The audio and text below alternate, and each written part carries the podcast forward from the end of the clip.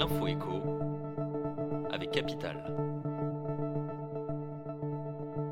On commence par l'alerte du jour. Les logements les plus énergivores, notés G ou F sur le diagnostic de performance énergétique, seront interdits à la location d'ici 2028.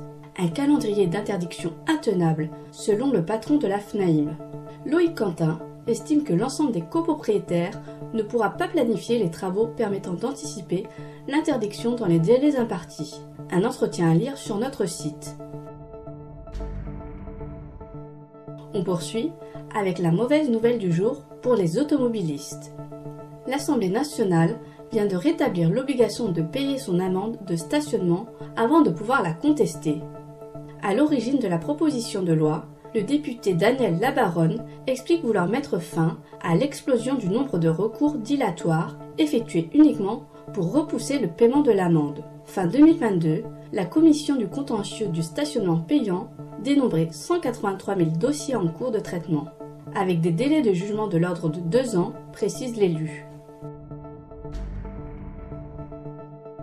On enchaîne avec la question du jour. Certains médicaments vous seront-ils bientôt délivrés à l'unité? C'est une des mesures choc du budget de la Sécu.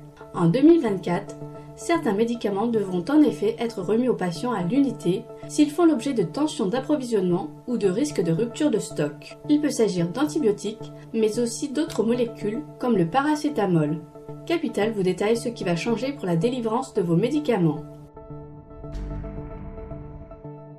Et pour terminer, le chiffre du jour.